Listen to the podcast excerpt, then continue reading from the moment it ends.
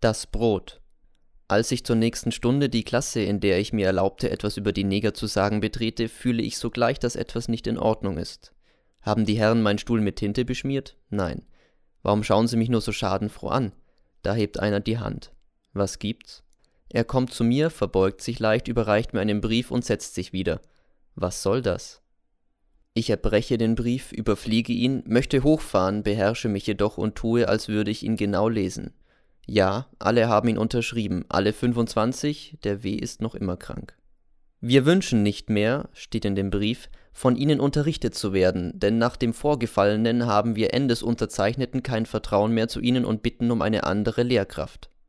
Ich blicke die Endesunterzeichneten an, einen nach dem anderen. Sie schweigen und sehen mich nicht an.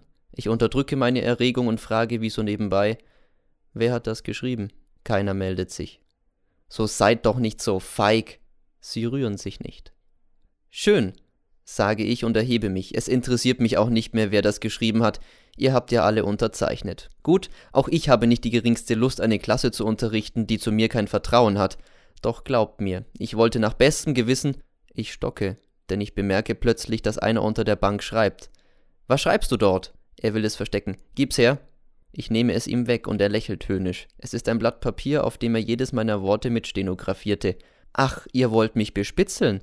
Sie grinsen. Grinst nur, ich verachte euch. Hier habe ich bei Gott nichts mehr verloren. Soll sich ein anderer mit euch raufen. Ich gehe zum Direktor, teile ihm das Vorgefallene mit und bitte um eine andere Klasse. Er lächelt. Meinen Sie, die anderen sind besser?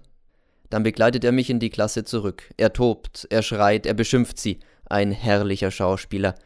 Eine Frechheit wär's, brüllt er, eine Niedertracht und die Lümmel hätten kein Recht, einen anderen Lehrer zu fordern, was ihnen einfiele, ob sie denn verrückt geworden seien und so weiter.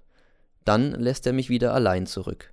Da sitzen sie nun vor mir. Sie hassen mich. Sie möchten mich ruinieren, meine Existenz und alles, nur weil sie es nicht vertragen können, dass ein Neger auch ein Mensch ist.